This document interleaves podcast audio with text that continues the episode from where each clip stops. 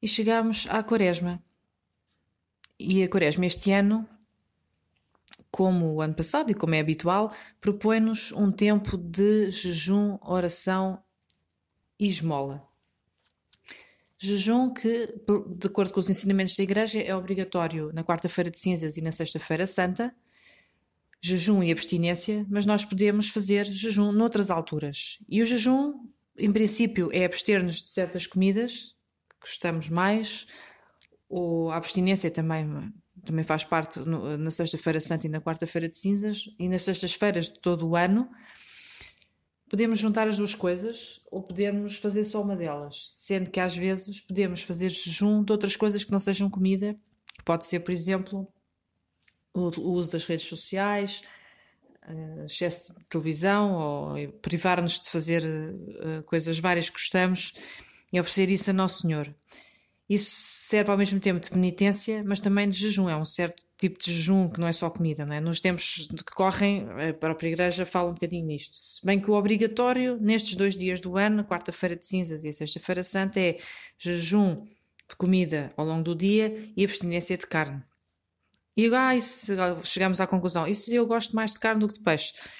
Em princípio, tentamos abster-nos de carne na mesma, porque o preceito é assim. A oração, se não rezamos muito, se calhar na quaresma podemos começar a rezar um bocadinho mais para nos aproximarmos mais de Jesus. Se já rezamos, tentar rezar melhor. Exemplos práticos, portanto, se vamos à missa ao domingo, se calhar tentar ir à missa noutros dias da semana se já vamos mais vezes na semana, se calhar participar melhor na missa, com mais devoção, sem nos distrairmos o tempo todo. Ou então começar a rezar o terço. Se já rezamos o terço, tentar rezar melhor, tentar rezar de joelhos, por exemplo, numa igreja, ou tentar rezar em família, também é muito importante, se quem possa fazê-lo em família. E depois a esmola. A esmola que é dar aos pobres, mas também pode ser, por exemplo, no ofertório da missa, em vez de dar 10 cêntimos, dar um 50 ou em vez de dar 50 cêntimos, dar um euro. Portanto, reforçar um bocadinho mais aquilo que damos. Outra forma de esmola, que é um bocadinho viver a caridade com o próximo, não é? com Deus e com o próximo, é também, por exemplo, visitar pessoas doentes ou visitar pessoas que estão sozinhas. Isso também é uma forma de esmola, porque estamos a dar de nós próprios do nosso tempo, não é? Porque chama-se esmola, mas podia se chamar caridade, não é? De certa maneira devia ser até assim. Estes são os três pressupostos básicos que se vivem sempre em todas as quaresmas. Paralelamente a isto, há também duas outras coisas. Uma delas é a penitência. Penitência pelos nossos pecados. É? Tentar desagravar Nosso Senhor pelos pecados cometidos. E como vocês devem ter ideia, ao longo de 24 horas de um dia, tendo em conta que nós somos bilhões no mundo inteiro, há sempre alguém a, a todo instante a pecar e a, e a ofender Nosso Senhor. Portanto, quem possa que esteja também sempre a tentar desagravar o mais possível a Nosso Senhor, porque assim tenta-se equilibrar um bocadinho aqui as forças. E as penitências podem ser também coisas que, que, nós, que, nós, que nos custam fazer, não é? Podem ser coisas que nós, por exemplo, criar hábitos de fazer, praticar a, a ações de caridade com outros, não é? saindo de nós próprios, do nosso espaço, do nosso conforto.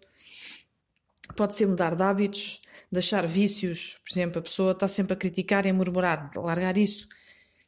É um esforço muito grande, a pessoa oferece isso a Nosso Senhor, é? como penitência, e, e para compensar, depois pode-se fazer outras ações. Por exemplo, a pessoa pode, em vez de estar sempre sentada, encostada na, na costa da cadeira, desencosta as, as costas da cadeira para ser mais desconfortável, ou em vez de, de pôr açúcar no chá, não põe. Portanto, há, há, pequenas coisas que se podem fazer por penitência complementares a tudo isto. E depois, claro, claro, faz parte, não é? A confissão. A Igreja manda que todo católico que se preze confesse uma vez por ano para se poder considerar um católico, como deve ser. Mas, diria eu, que uma vez por ano é o mínimo dos mínimos só para cumprir a regra e manter-nos na Igreja, não é? Eu penso que, com muito mais frequência, seria muito melhor, até para cada um de nós, para estarmos na graça de Deus e recebermos forças para conseguirmos continuar o nosso caminho e estarmos perto dele, etc. Mas esta confissão da Quaresma, eu penso que, mesmo que nós nos confessemos mais do que uma vez por ano, deve ser bem preparada. Por isso, podem-se recorrer a diversos exames de consciência se podem encontrar em sites da, na, na, internet ou sacerdotes que nós conhecemos que nos podem recomendar. É sempre bom preparar um bocadinho melhor, porque podemos ir buscar coisas do ano todo, não é? Desde a última vez que nos confessámos, se for o caso, se foi há, há menos tempo, se foi há mais tempo, depende, não é? Mas pelo menos que cubra um ano todo.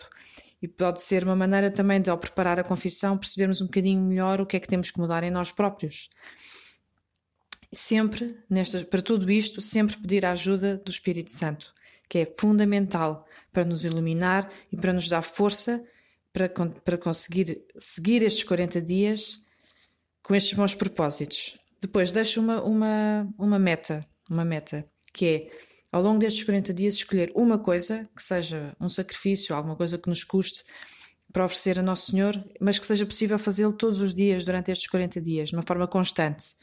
Pode ser sorrir para uma pessoa que hum, é desagradável, ou sorrir quando estamos cansados ou um bocadinho mal dispostos. Pode ser eh, largar, como eu dizia há pouco, o açúcar no chá, ou beber menos café, ver menos televisão, não consultar as redes sociais a toda a hora. Portanto, coisas que nos façam libertar dos nossos vícios e ao mesmo tempo estar mais disponíveis e mais próximos de Jesus, que vai morrer por nós na cruz. Bendito seja Deus.